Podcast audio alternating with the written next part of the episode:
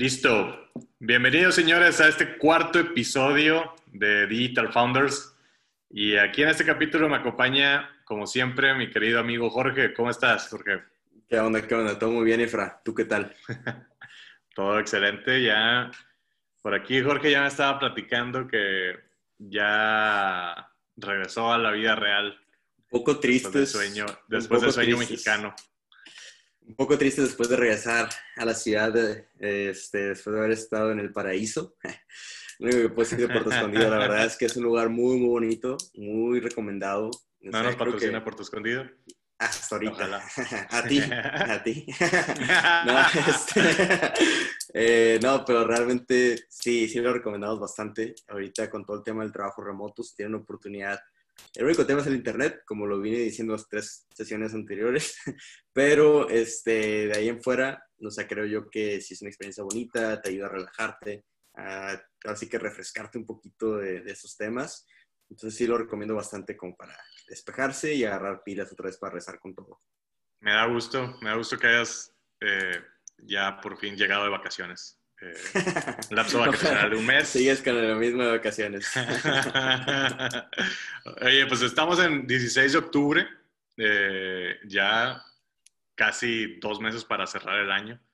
Eh, y, y, bueno, ves el mes de Halloween, después Día de Muertos. ¿Te gusta Halloween? Sí, sí, sí, sí, la verdad es que sí, sí me gusta. mi cumpleaños yo cumplo el 28 de octubre, entonces siempre estuvo muy cerca de Halloween y mucha de la fiesta era ah, como muy similar y todo, entonces años. eso es lo que me mantiene más motivado ahorita. ¿Cuántos años cumples aquí para que conozca la audiencia lo viejo que estás, güey? 28, 28 años. Ah, 28, sí. sí, ya No, no, no, me acordaba que ya cumplías años. Eh, sí, sí, sí, ya, ya, este, adiós, ya estoy cada vez más cerca de los 30. Este, entonces, pues ya, ya andamos en esos. Oye, ¿sí, te disfrazabas antes o no? No sé si me estás queriendo jugar ahí una broma. No, güey. sería. Pues cuando estaba niño, güey, cuando estaba niño, sí, yo creo que todos, ¿no? Todos tenemos ahí la, la etapa. No, fíjate que. ¿Tú no? Fíjate que te diré que. No, o sea, cuando niño jamás, yo nunca celebré Halloween, curiosamente. Ok. Yo, no, es que, no es que me moleste, pero no es una, o sea, siempre es como, bueno, por ejemplo, en, en, en, Mante, que es de donde yo soy, nunca se hace, como que no se celebraba Halloween. Ahorita probablemente algunas personas no se lo celebren, pero yo, yo nunca vi, de hecho, o sea, se me hacía raro, o sea, cuando llegué aquí a Monterrey, eh, que fue como el 2009, 2009 más o menos, 2008, 2009, eh, empecé como que todo el mundo celebra, ¿no? De que todos los niños salen a las calles y y llegué al departamento, a un departamento y me pasaban a pedir Halloween yo. Se me hacía súper extraño porque yo nunca vi eso. O sea, nunca lo veía. Ya, ya. Pero nunca no viste películas de eso ni nada tampoco. Ah, sí, obviamente sí. O sea, era algo completamente nuevo para ti, ¿verdad? O sea, es como un mundo real, así que qué pedo con la pinche civilización, ¿no? O sea, es como salir de la, del bosque y ir a la ciudad, ¿no? ¿Cómo estuvo eso? Sí, estuvo fuerte la transición, el impacto cultural estuvo cabrón. Oye, porque había escuchado, ¿no? Que no tienen ni siquiera películas ni nada. nada, cierto, no te creas. ¿Tienen cines allá? Las hacemos allá, Mante. Nosotros las hacemos. los actores son los mismos, ¿no? sí. pero, pero no, o sea, nunca, eh, nunca fue como que celebré. Y ya cuando llegué a la universidad ya estaba aquí. Entonces también se me hacía raro que todo el mundo se disfrazara en los antros y... Ya, ya. Se, armaban bien las fiestas. Sí, eso sí, eso que ni qué. Yo creo que esa es una etapa, una etapa chida, ¿no? De que eh, las fiestas que organizaban también con extranjeros y todo, y todo enfocado con el tema de disfraces, ¿no? De, que, de Halloween. Entonces creo que estuvo, estuvo chido. Es una experiencia interesante. Sí, ya que luego también viene ahí el pro, pro Día de Muertos, anti-Halloween. Sí, pues yo no creo que, que, estén peleados, o sea, yo creo que son opciones para celebrar, para festejar ambas cosas. Si bien una es americana y la otra es eh, mexicana, pues digo, no, son excluyentes realmente, no es como que, ah, si apoyas este Halloween, adiós el Día de Muertos, porque no, no hace ningún sentido, nada, pues celebras ambos y, ya, ¿no? O sea, no, yo creo que ahorita estamos en unas épocas en las que ya, ya todo causa ruido, ya todos son problemas, entonces hay que aprovechar y disfrutar todo lo que se, lo que se pueda. Sí, ya, ya será como de la que más te guste. Día de Muertos, por ejemplo, sí, lo sé, o sea, en las primarias allá, en Mante, sí, no sé si también allá en Senada. Sí, pero sí. Pues, siempre haces altar, altares. altar, ¿no? Vas al panteón, yo siempre fui al panteón con mi familia, cosas así. Mm, ya. Sí, en la escuela hacíamos un altar y nos pedían que lleváramos fotos algún difunto que quisiéramos mucho y así, le regalábamos algo, poníamos pan, flores. ¿Quién, ¿Quién, va a estar en el, en el altar? Me acuerdo que en un... ¿Quién va a estar en el altar este año? Eh, me acuerdo que en, el, que en el 2000, como el 2010, ¿no? Era cuando se acostumbraba a poner a BlackBerry, Ah, ya, ya, de la tecnología. Ok. Buena pregunta. Airbnb. que anda valiendo que eso casi casi. No, yo creo que Airbnb se lo levanta. O sea, sí. No, sí se está, se está recuperando. O sea, sí tuvieron ahí un deporte fuerte, pero pues están apostándole a muchas cosas, no nada más el tema de hospedaje, sino de experiencias también. sí, de hecho ahorita en el sitio, por ejemplo, así viene como, eh, como que da a entender que lo nuevo es pues ir, ir a quedarte en carro, ajá, a la redonda, ya no tan lejos, entonces como es reserva. Y, y, pues es también ahorita como la nueva realidad es viaje en carro, viaje en carro, lo que está a la redonda y, listo. Entonces, por ahí se están colgando mucho Airbnb.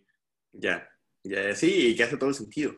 Y además de que tienen también el tema de las experiencias que decíamos, ¿no? De que la gente local te lleva de excursión, hacer hiking, o sea, creo que todos estos temas van a repuntar. Entonces, Está, sí, no, Airbnb no. Yo me iría, híjole, no sé, no sé qué, qué empresa haya muerto este año en tecnología.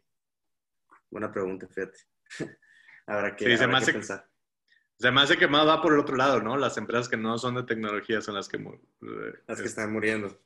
Las que están muriendo. No estoy seguro de alguna startup que haya muerto este año. Pues digo, ahorita que se han venido muchas también hasta eh, unicornios eh, de Latinoamérica y todo eso. El primer unicornio mexicano, ¿no? A ver si nos acordamos y lo decimos en el próximo capítulo que empresa tecnología muerta. Va, va, va. Pues vamos a hablar de, del tema de hoy, que es las aceleradoras. Eh, ¿Cuándo tomarlas? ¿Qué son? Ah, no es un tema que a lo mejor que ahorita estemos discutiendo en simbiosis como tal, eh, ahorita, sino algo con el tema que, que ya pasamos. Eh, pero se vienen, digo, se vienen, eh, se viene la decisión de, de YC eh, para el nuevo batch. la decisión de YC. Y, y, creo que por aquí es el periodo y después se aperturan, por ejemplo, nuevos batches. 500 Startups, apertura que usualmente en noviembre, ¿no? Por ahí. Sí. De finales de octubre. Finales de... el nuevo batch. entonces es la época para hablar de aceleradoras. Eh, primero que nada, a ver, Jorge, pregunta de, de examen, ¿qué son las aceleradoras? Bueno, según Wikipedia, una aceleradora es... ¿Sí? no, ¿cómo crees, no, pues este, una aceleradora es este, básicamente una institución que se enfoca en ayudar a las startups que están arrancando, ¿no? En las etapas meramente iniciales a que se puedan consolidar en el mercado, ¿no? Algunas de ellas, eh, más bien, recuerdo que un mentor nos comentó en, eh, cuando estábamos empezando con todo el tema de, de startups y así, nos comentaba que las buenas aceleradoras son las que te dan lana, las que te invierten, ¿no? Que te, que te, te a, cambio de un porcentaje de acciones de la empresa de participación, te inyectan capital para que durante un periodo de tiempo, que sean de tres, cuatro meses, por ejemplo, eh, tú aproveches toda eh, la infraestructura que ellos tienen, los contactos, las conexiones, el capital que te invierten para que despegues, o sea, ya tengas un, tus primeras ventas, un producto aterrizado en el mercado que te permita levantar rondas de capital más grandes, ¿no? Un, un seed capital de un millón de dólares y más. Entonces,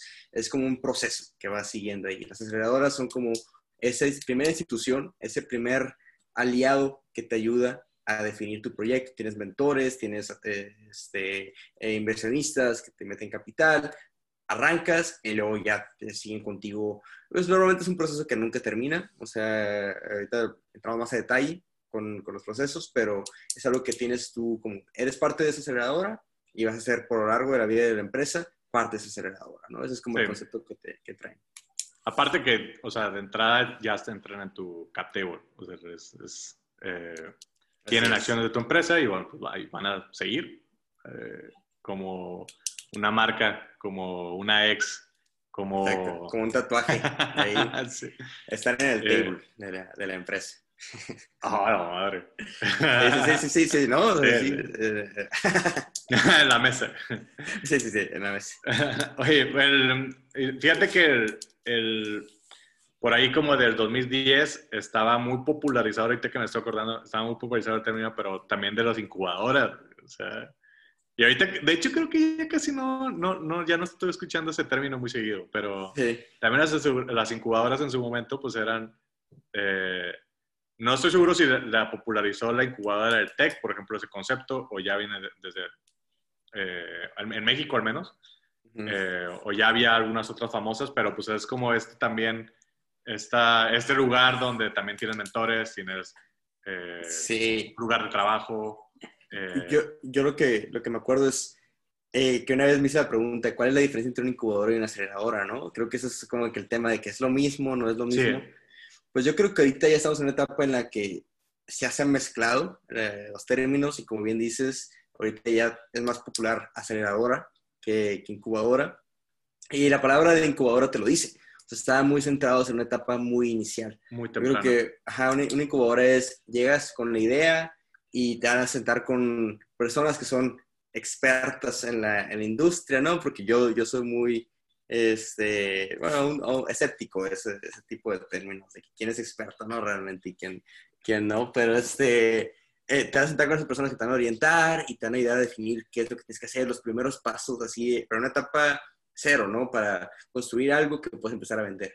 Y una aceleradora en teoría, es un proyecto que ya está funcionando, que ya tiene sus propias ventas, incluso tiene un producto en el mercado y ocupa que le inyecten capital, que lo conecten con tal persona para que cierre un business grande y empiece a crecer y ahora sí levanta más capital. Entonces se podría ver como que primero incubadora, después aceleradora, ¿no? Ahorita ya las incubadoras, como bien dices, pues ya básicamente han ido desapareciendo porque probablemente no son rentables. Yo siempre he dudado de la rentabilidad de una incubadora este, que te cobra a ti como emprendedor, ¿no? Sí, exacto. aparte que, sí, también siempre como dudé un poquito. Bueno, tú y yo hemos estado en incubadoras, eh, ahora en la aceleradora de, al menos de Capital Factory. Eh, de, la, de, la, incubadora luego solían tener ese, este concepto muy eh, como de escuela, que era como lo que ibas aprendiendo y tenías talleres y tenías, y seguías un, un proceso de ahora eres es tu idea y después ya se viene más grande y después se crece y, y te gradúas, ¿no? Que era, era el concepto que se tenía en ese momento. Pero, eh, pues bueno, y a mí ya también ha evolucionado, o sea, también, por ejemplo, la incubadora del TEC ha evolucionado, ya no estoy seguro ni siquiera que se llame incubadora, eh, pero, y por lo mismo, porque no, ya no es, sigues este proceso ya, eh, ya no, no, es algo precisamente lineal que tengas que aprenderlo como en una escuelita. Entonces, también me gusta, digo que me gusta que, que también se haya evolucionado esa parte y que ya no se haya estancado en lo que en algo que definitivamente no estaba funcionando tan bien, que digamos, al final de cuentas terminabas haciendo lo que fuera las cosas, o sea, las cosas por fuera, por, por completo. Sí, sí, sí, sí, de hecho es un punto importante que, que tocas. Yo, hoy, de hecho, antes de, de, esta, de esta reunión, tuve oportunidad de estar como, como eh, tipo juez evaluador de los proyectos ahí de, del nuevo programa que sustituyó a la incubadora. Y la verdad es que, o sea, creo que es un punto importante que tocas. O sea, yo siempre he pensado que el emprendimiento no es académico y que está muy bonito escuchar a las personas decirte, vas bien, este, ahí la llevas, este, ahí está tu, tu 100 de calificación en el parrafito que escribiste sobre el mercado, ¿no? De que, ah, el mercado es esto, mi mercado meta está, el mercado potencial es este, la, la, y pum, ah, 100, ya, listo. Sales y, qué pedo, ¿no? Nada, nada que ver. Entonces, definitivamente creo que los, los tiempos han permitido que vaya evolucionando y que es importante que cada vez más se vayan puliendo esos modelos para hacerlos realmente efectivos y que haya más casos de éxito que digan, oye, esta aceleradora pues tiene tantas empresas que despegaron y ese es el caso de estudio y analícenlo, ¿no? Empezaron con esto, llegaron a tal cosa, entonces yo creo que cada vez vamos se va puliendo un poquito más ese, ese modelo. Oye, y el, en el caso de, ¿cuáles crees que sean los pros y contras de una aceleradora, ya como tal? Digo, hablando de, eh, de, de, estos espacios que, que, agarran, te invierten, eh, compartes equity, al fin de cuentas, y, y, pues te ayudan a despegar. O sea, ¿qué, qué, lo verías como pros y contras? Okay. Eh, como pros, pues definitivamente lo que estás comentando ahorita, creo que pueden ser la primera institución que realmente invierta capital en tu proyecto, entonces eso ya te pone en otro nivel. Eh, también si la incubadora tiene un prestigio, es reconocida internacionalmente, también muchos fondos de capital lo ven como un primer filtro, pues definitivamente el pro es, es grandísimo, ¿no? O sea, porque ya estás entrando ahora sí al tema pues de, de, armar tu empresa como un startup de tecnología que va a recibir mucho capital para poder contratar más gente, para poder desarrollar el producto, para poder empezar a controlar esos segmentos del mercado más rápidamente. Entonces, yo creo que los pros, si entras a una aceleradora buena, son muy altos, o sea, son muy buenos y yo lo recomendaría 100% para la parte de cualquier emprendedor que, que está haciendo un proyecto de, de, base tecnológica. Los contras... Que, bueno, ahí, ahí haciendo una pausa, también, o sea, también, digo, creo que está muy subjetivo el parte de que, una aceleradora buena. Si hablamos de, eh, obviamente las aceleradoras en Estados Unidos son de entrada mucho, o sea, te abren muchas más oportunidades que las que, que las que están en México, pero también en México hay buenas. Sí. Pero con menos beneficios que las de Estados Unidos. Es, es sí, que ahorita podemos adentrarnos. Ahorita vamos a darles con todo las de aquí. no, es broma, es broma. no, este, pero eh, sí, esos son como los pros. El contra es que así como puedes entrar a una aceleradora buena, si eres inexperto, puedes entrar a aceleradoras pues patito, ¿no? O sea, hay muchas aceleradoras que te dicen, oye, este, entras al programa, te quitamos equity, como dices tú, Efraín, te quitamos 5 o 10% de equity y no te invertimos nada, o te invertimos muy poquito, o te invertimos en servicios, como Efraín lo maneja, ¿no? De que vamos a invertir eh, 50 mil dólares, de los cuales 20 mil son servicios de aquí internos de la empresa, ¿sabes? Y este, ya por eso ya, o sea, son temas ahí como que pues realmente entra medio, medio raro ahí el, asunto. Yo diría que el contra es que si realmente entras en una aceleradora que no esté tan bien conectada, que no te abra las puertas como debe de hacerlo, que no te invierte capital, que no te permita crecer, pues realmente estás teniendo un, un inicio equivocado, un, un, mal inicio. ¿Por qué? Porque ya diste una, un porcentaje significativo de tu empresa algo que no está aportando valor y al rato cuando quieras levantar capital te van a decir, oye, pues, ¿y qué sacaste de esa aceleradora? No, pues en los 3, 4 meses no pude hacer mucho porque pues realmente pues, la aceleradora no te ayudó, no tenía nada, ¿sabes? Entonces también refleja mal en tu performance y los inversionistas te van a ver de que, ok, entró una aceleradora y no hizo nada, pues si yo le doy el dinero, ¿qué va a poder hacer con eso, no? Entonces creo que también empieza a dañar ahí esa, esa parte. Que, creo que tiene que ver mucho, o sea, un pro muy grande es las conexiones que tiene la, la aceleradora, definitivamente. 100%. no tiene, eh, y conexiones tanto para hacer negocios como, como mentores. Eh, el, si, no, si no está bien conectada con, o sea, si tiene mentores que muy probablemente no, no, es más, que ni siquiera tengan una startup, que no, han tenido algún éxito, que cosas así, eh, que suele pasar mucho aquí en México. Sí. Eh, el, pues no, o sea, ¿qué, ¿qué, te van a decir? Es que volvemos a lo mismo sobre los menteros que en algún punto tuvimos de tú y yo, que no, que ni siquiera tenían ninguna startup, que no tenían eh, ninguna experiencia al respecto, que ni siquiera habían arrancado un business, un negocio. Entonces, es como que 100%. Te, decepcion, te decepcionaba, ¿no? Pero...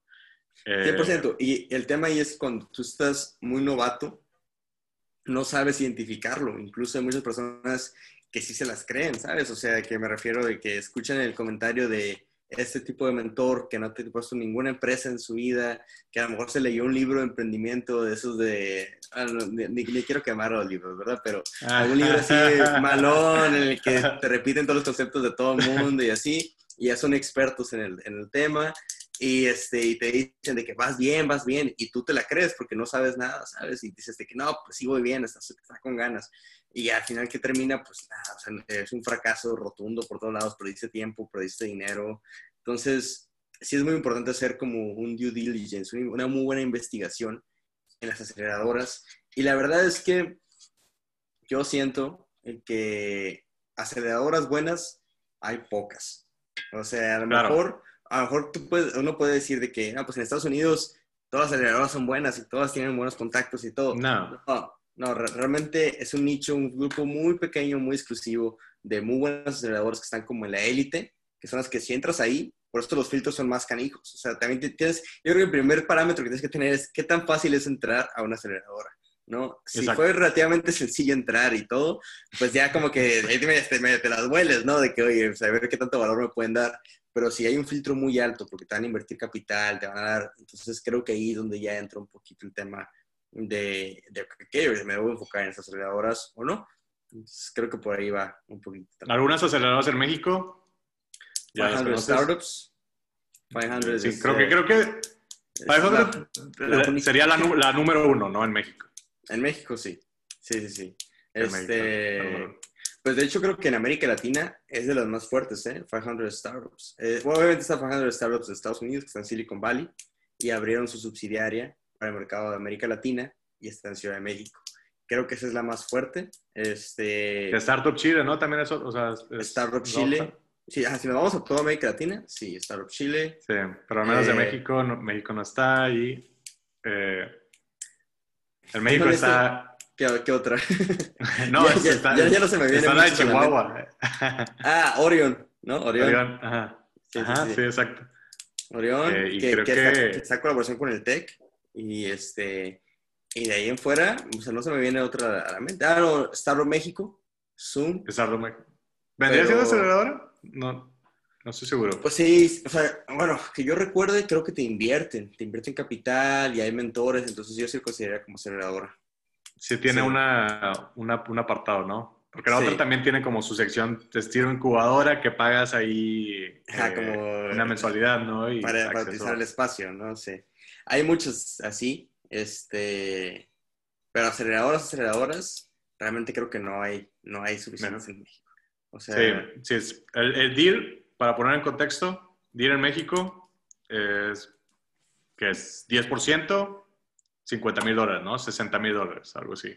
60 mil dólares. El, de 500, el de 500, startups, sí es así. Son 10% que das tú de acciones de tu empresa. Tu empresa puede estar constituida en Estados Unidos o en México. Y, este, y de esos 60 mil dólares, creo que te cobran 12 mil en servicios. O sea, ya, ya, te, quitaron eso. Entonces, terminas recibiendo como 48 mil dólares netos. 40 tú. Que, que siempre he pensado que lo digas, o sea, es también una, herramienta de venta, porque bien lo pueden decir, te damos 48 mil dólares. Eh, Exacto, y, y, incluimos los servicios, servicios que equivalen a tanto, ¿no? Exacto. Pero sí, es, es, una, es parte de la estrategia, digo. Y lo interesante es que si lo comparas con 500 startups de Estados Unidos, ellos invierten 150 mil dólares a cambio del 6 o 7%. O sea, te dan más lana, este, casi hasta las tres veces más lana, este, por menos participación en la empresa. Entonces ahí es donde yo, de hecho, cuando tuvimos la oportunidad de pichar, porque avanzamos en etapas eh, finalistas ya en, en 500, pues sí era un tema que entraba ahí, ¿no? De que, oye, pues, ¿por qué no estás dando tan poco dinero por más participación. Y la respuesta era que, pues bueno, el mercado latinoamericano era diferente al mercado americano en ese sentido. O sea, ¿por qué? Porque pues rendía más el dinero acá y todo. Pero si a fin de cuentas quieres entrar a competir al mercado global, eh, que es Estados Unidos también, pues yo creo que el deal debería ser el mismo, honestamente. Sí, sí, más bien creo, o sea, definitivamente ese punto es por, sí, el mercado latinoamericano, pero el mercado o la oferta que existe de, de inversionistas. Eh, como en Estados Unidos hay mucha más, eh, muchos más inversionistas y hay mucha más competencia por parte de las aceleradoras, pues van a competir para darte un mejor deal y que te fallas con ellos. Eh, aquí como pues no existe, no hay. pues ahorita lo estamos diciendo, sí, literalmente. quién más, quién más invierte en y Orión y ya no se nos vino mucho a la mente. Y Orión creo que no te invierte, o sea, Orión creo que te, invierte en servicios también, así como lo decíamos ahorita, y no sé si creo que son 10 mil dólares o algo así que te, que te invertían, o sea, estamos hablando de que sí está, está bajo, o sea, está bajo, y estamos todavía en etapas iniciales. Y el tema también que vemos es por qué pasa eso, y es porque pues, tampoco hay muy buenos proyectos que digamos, o sea, haciéndolo muy objetivos y todo, o sea, proyectos de base tecnológica son contados aquí en el país. O sea, muchos son proyectos que están replicando algún negocio o algo así que se está yendo por, por lo, más común, ¿no? Lo, lo, que se utiliza. Y así de innovación, que tengan patentes y todo, creo que son pocos los proyectos y por lo mismo, y esos proyectos van y entran a aceleradoras de Estados Unidos, ¿sabes? Entonces, pues por eso es que el ecosistema aquí de aceleradoras está muy, muy verde todavía. Pues. Que de alguna forma también el que, el que entren a, aceleradoras en Estados Unidos ayuda a que, eh, a que el ecosistema aquí crezca. Si una, si una empresa mexicana o, de Latinoamérica entra en YC, eh, pues es súper bien para la, la, comunidad Definitivamente. Eh, en Latinoamérica. y si por, sobre todo si esas nueve empresas llegan a ser unicornios, como Rappi o como cada que no estoy no seguro si cada que estuvo en alguna aceleradora, eh, no, lo sé. Pero, pero sí, si estas empresas llegan a ser unicornios, pues mucho mejor también para, para la comunidad. Hay más empresas, hay más startups, más tecnología, empieza a despuntar más, hay más, por ende también hay más inversionistas que se animan y creo que es como un círculo virtuoso, ¿no? Hay que se va dando. Ajá, el problema es ahorita que, que están en esta etapa y que también se necesita pues creo que ahí va de todo, o sea, tanto los, mismos emprendedores, los inversionistas pongan de su, parte, su parte, el gobierno también ponga de su parte en, promover ese tipo de, eh, de eventos y de, infraestructura también para que se puedan dar ese tipo de cosas, pero pues es un camino que hay que seguir. Sí, sí, sí, no, no definitivamente. Y, este, y es interesante, o sea, la clave es empezar. O sea, si nunca empiezas con esos tipos de esfuerzos, y lo bueno en este caso de 500 es que tiene el respaldo de, de 500 de Estados Unidos. O sea, no es como que un esfuerzo que se va a morir en algún momento, ¿no? Porque no, o sea, y su portafolio creo que han salido algunos proyectos interesantes enfocados a América Latina exclusivamente, es lo que hemos visto. Entonces, si compites con el mercado latinoamericano, pues puede que sí sea algo interesante. Pero si quieres ser una empresa global, pues creo que, que, también aquí hay un... Eh hay, un punto o sea, que, quiero resaltar, que también, o sea, es, hay veces en las que sabes que tal vez el deal no está, bien, no está tan bien o pudiera estar mejor, pero se te presenta la oportunidad, bueno, o sea, no, o sea, no puedes tomarlo y puede ser también una buena idea tomarlo, y, pero simplemente siendo consciente de que... Eh, de lo que estás haciendo, de los pros y los contras y tienes todo el panorama. Claro. Eh, por ahí también en algún punto, de hecho, tú y yo estábamos platicando con una persona eh, y, nos, comentaba que, dijo, bueno, estoy consciente de lo que, de, de, lo que estoy haciendo, tal vez en otros encuentre otro mejor deal, pero, pero bueno, o sea, voy a entrarle porque es una oportunidad que tengo ahorita y se me está presentando y Exacto. la voy a tomar. sí, sí, sí, y de hecho me acuerdo de esa plática, ¿no? Y decíamos de que, o, sea, no está nada bien el deal, o sea, era un deal muy gandalla, me acuerdo. O sea, sí, era un deal muy gandalla, pero, o sea, pero o sea... Pues, a final de cuentas él decía de que, güey, o sea, yo soy consciente de eso, pero ocupo la lana ahorita, no, no después, ¿sabes? Entonces, pues está bien, o sea, ya, ya cada quien sabe en qué momentos hacerlo, en qué momento no sí, ahí era un poco extremo. ahí sí era para discutir de que, ay, güey. O sea, pero... Sí, sí me acuerdo. Creo que.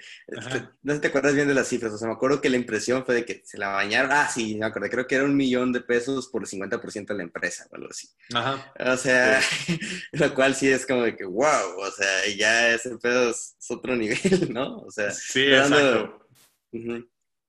Pero bueno, también por eso no, las mismas cifras luego de Shark Tank. No vayan a ah, que, iba a tocar el tema de. ¿Eh? Yo también iba a tocar el tema de Shark Tank, o sea, de que. Hijo de su madre. Sí, Shark, Shark Tank. Eh, es puro show. No vayan a Shark Tank. Es puro show, es puro show, güey. O sea, te vas a quemar ahí. Al rato, güey, vamos a estar ahí en Shark Tank presentando. Sí, nosotros de que echen lo que caiga, lo que, lo que sea. Aceptamos cualquier deal, ¿no? Por, de que, por favor. como los deals que, presentan, ¿no? que, que, era como, eh, dos millones, te ofrezco dos millones por el 50%. Dos millones de pesos, dos millones por el 50%, pero después me tienes que pagar los dos millones. Va a ser un préstamo. Y yo me quedo con el 50%. o sea, está así que, qué pedo, güey. Con... Sí, güey, son, son tiburones, güey. No vayas con tiburones. Exacto, Te van a comer. Exactamente. Este, y mucha gente te va a decir que, oye, pero es el smart money, ¿no? Que está muy de moda escuchar el término de smart money no sé qué, me van a ayudar y todo. Güey, o sea, realmente, o sea, sí es válido verlo de esa manera, sí es válido que vas a recibir eh, más que el dinero, más que el capital nada más, pero también tienes que ver qué tanto estás recibiendo y qué tanto estás dando, ¿sabes? Que lo puedes conseguir de otra manera, realmente esos contactos, puedes abrirte eh, las puertas del mercado con un deal más favorable, sí o no, y ese es el factor de, tomar la decisión. Pero la verdad es que, yo... Que, también es un punto de, saber, ¿no? Más o menos, o sea, de entrada una empresa, al menos en México, por ejemplo, 500, creo que estamos platicando que la, la evalúan en un millón, ¿no? Eh, un, millón de dólares.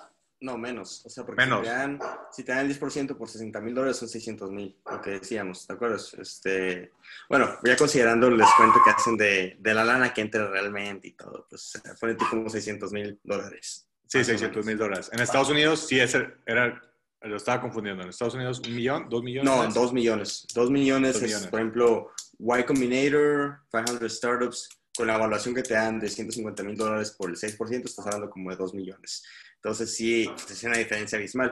Y el común denominador ya es, o sea, la, el pre-seed, las rondas iniciales de que levantas 50 mil dólares o 200 mil dólares en ese rango, si andas tomando como 1.5, 2 millones de dólares como tu, como tu, tu cap, se podría decir. Sí, que, que, que, creo que, bueno, tú ya lo viviste en algún punto, versus eh, ahorita vivirlo también con, con en pláticas también con inversionistas en Estados, en Estados Unidos.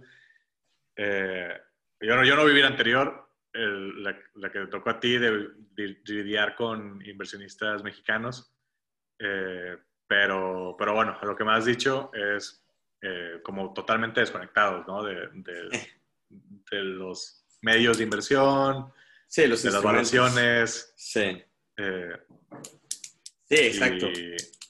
O sea, sí, sí, este, en ese momento era por ahí del 2015, 2016, luego 2017 y 2018. Estuvimos ahí buscando levantar capital y, este, y definitivamente aquí en México era un, un tema complicadísimo. O sea, es muy difícil que, para empezar, teniendo un proyecto de base tecnológica, entonces tenemos que invertir mucho en investigación y desarrollo. Y son pocos las personas que quieren meterle lana a innovación desarrollo aquí en México, ¿sabes? Eh, ¿Por qué? Porque, pues, no, hombre, o sea, ok, le voy a meter un millón de pesos y, este, y mi retorno es en 5 o 10 años, este, y si bien nos va, ¿no? Porque van a hacer la investigación, van a sacar, van a sacar patente y todo, entonces, pues puede que no. Este, a diferencia de un negocio, pues más como un restaurante o algo así, que sabes que tu retorno de inversión si jala, a lo mejor te lo dan dos años, por ejemplo, ¿no? Entonces, digo, ese son el tipo de cosas que uno va, va a aprender. Es que, es que creo que aquí en, en, México, que afortunadamente ya está cambiando, eso, eso es un hecho, y va, eh, va, a ir evolucionando poco a poco más, pero pues aquí estábamos muy acostumbrados a, a negocios tradicionales de alguna forma. Eh, entonces, asimismo, las inversiones que, que, estábamos haciendo o que se estaban haciendo, era, ok, ¿cuánto está generando tu negocio? Y en base a eso te lo evalúo. Eh, exacto. Y, exacto. Y todavía, de hecho, todavía he escuchado de repente en ciertas conversaciones de que es que cómo están valuando ese negocio en tantos y cuánto hacen al año. Pero ya, ya es un punto completamente distinto eh, el estar hablando de una startup o una empresa de tecnología que muy probablemente no está haciendo nada eh, y de dinero, pero tiene el potencial para, para hacerlo. Es, y es tal vez el punto como de mayor fricción que existe cambiar de una mentalidad del pasado, de eso. Cuánto estás haciendo, cuánto te lo evalúo y cuánto, cuánto me vas a dar por el millón de pesos, eh, a diferencia de, eh, de cuánto, o sea, el potencial que pudiera llegar a tener la empresa de tecnología que estás forzando, formando, que muy probablemente no está haciendo ahorita dinero, pero después lo hará. Y vemos a las grandes empresas todavía, que son grandes empresas como, no sé, Uber. Eh, Uber, o sea, a pesar de que tiene Em, o sea, genera dinero y tiene muchísimos choferes y demás, aún así no es tan rentable como debería ser. No estoy seguro ni siquiera si es rentable en este momento, porque hasta hace un año que, que supe, yo supongo que ahorita por la pandemia mucho peor, eh, no, no estaba siendo rentable total al 100% y por eso estaba buscando otros proyectos como de publicidad, que creo que ya se implementó en algunos, en algunos lados, de meter publicidad dentro de los Ubers y demás, porque son empresas que están operando son grandísimas, pero no tienen todavía eh, utilidad. La rentabilidad, ¿no? Exacto. Rentabilidad, exacto. Entonces, pues eso es lo que le tiras, en, algún punto es rentable. Facebook cuando salió IPO tampoco no, no era rentable. Exacto.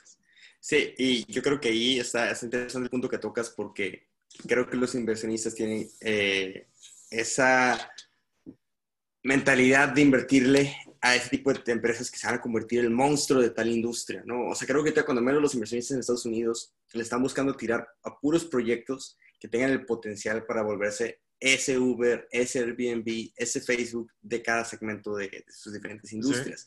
Entonces, y de hecho está muy interesante cuando lees todos los, los, papers que publican los, los, venture capital y te dicen de que en quién estamos invirtiendo. Esos güeyes invierten eh, no en el típico proyecto que te dice que, oye, me metes dinero ahorita y tú en dos años ya te, ya te, revolviste, ya te regresé tu, tu inversión y te va a estar pagando un rendimiento del 15, 20% anual, como el tipo de empresas de aquí en México, ¿no? Que te dicen de que, oye, inviertes un proyecto de tal cosa y te va a generar ya dinero, recuperas en dos años y de ahí para el real es puras ganancias, ¿no? Y cosas así que, digo, es un negocio, es, o sea, eh, realmente es un negocio, al final de cuentas.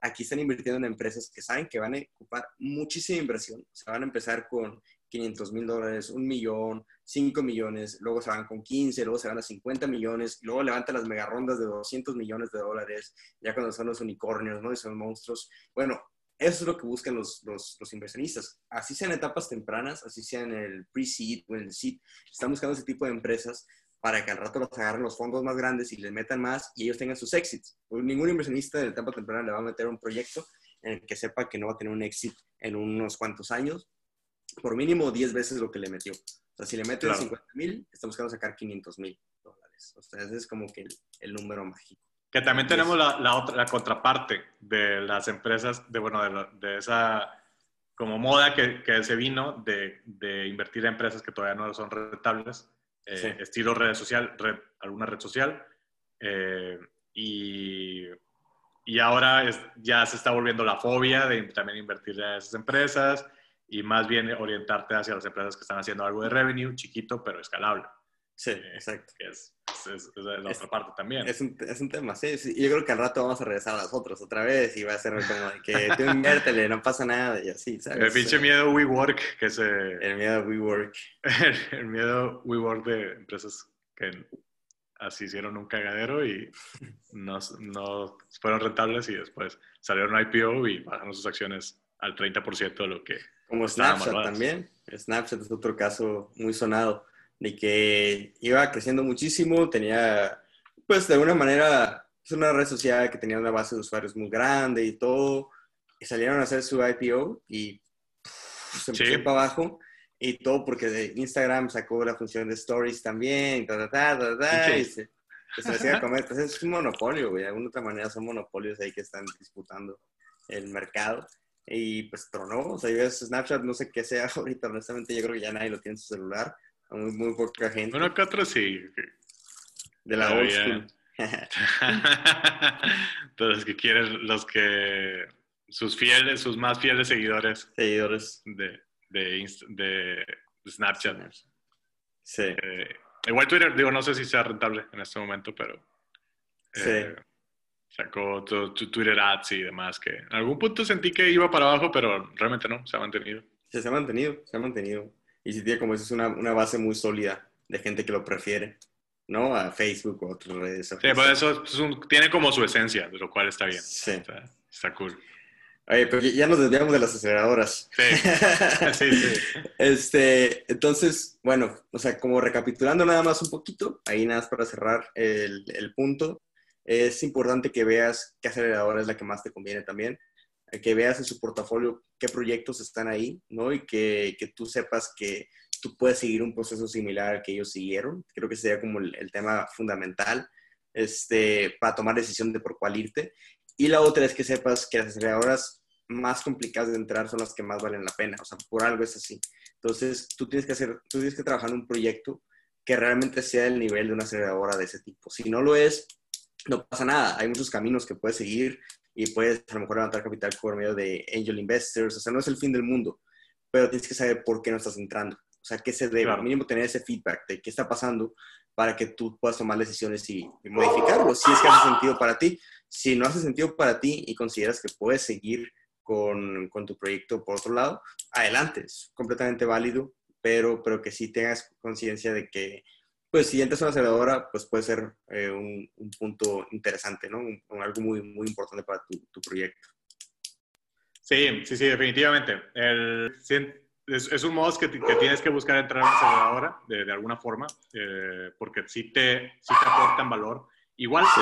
hay que aplicar, o sea, si, Exacto. Que, si dices, oye, pues es que aquí en México no se manejan muy buen deal y este y el otro, hay que aplicar, o sea... Aprendes, aprendes porque aprendes, o sea, yo, yo lo he visto ahorita ahí en el tema este, de las aceleradoras y creo que ahorita que estoy apoyando también a algunos eh, emprendedores que están en el incubador de empresas, probablemente ya no es incubador de empresas ahí del tech, este, sino es como la zona ahí de emprendimiento innovador que traen.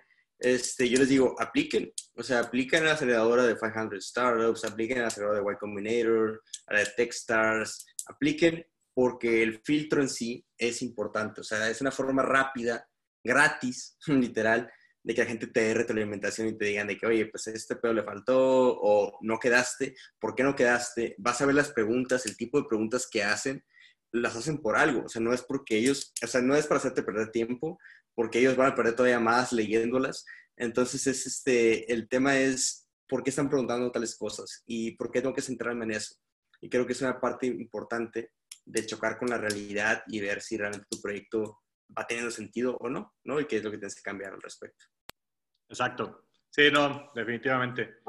Y pues creo que con esto cerramos, Jorge, del, para nuestro tema de las aceleradoras y pues nos vemos la siguiente semana.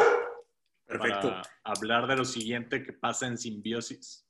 Me gusta, me agrada, me agrada. Nada más para recapitular, nosotros entramos en una aceleradora en Austin, de Capital Factory. Este, ha sido una experiencia buena, realmente. O sea, dentro de lo que cabe, nuestros primeros clientes han salido de ahí. Creo que ha sido una parte importante. Si tú eres una, una empresa que ofrece servicios a startups también, este, pues de alguna manera te, vas a empapar muchísimo de estar con ese feedback, con ese ambiente con ellos.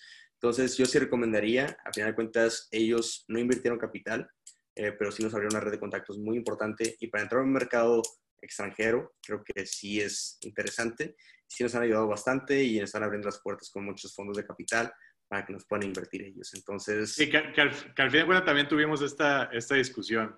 Eh, en su momento. Que en, marzo, en marzo tuvimos esta discusión, hablamos con ex, eh, ex startups de, de, Capital, de Capital Factory. Eh, tuvimos la discusión de que, pero... No, no se metan, el peor error. Y ahí vamos a todavía. Nada, pero, pero realmente, o sea, yo considero que sí, sí ha funcionado para nosotros en este caso. Sí, la, la decisión fue, ok, aceptemos, o sea, aceptemos ahorita la realidad de que tal vez muy probablemente no es la, o sea, definitivamente no es la mejor, eh, pero, pero es un punto para acercarnos al menos a un mercado al que queríamos entrar de forma inmediata y, y ha, ha, funcionado hasta, hasta, ese momento. Eh, aparte, la red hasta cierto punto es buena, tienen y tienen de alguna forma un, un buen estatus dentro de toda la región, al menos, Texas.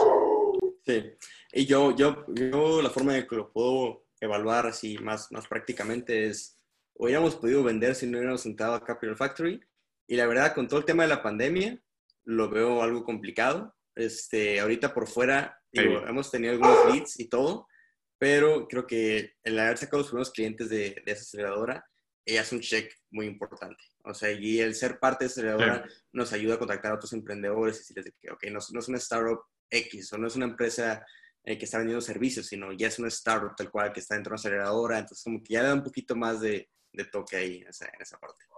Sí, sí, sí, definitivo. Eh, pues bueno, cerramos, Jorge. Muchas gracias, Efra, por invitarme como siempre. Gracias, hasta luego. Nos estamos viendo a todos.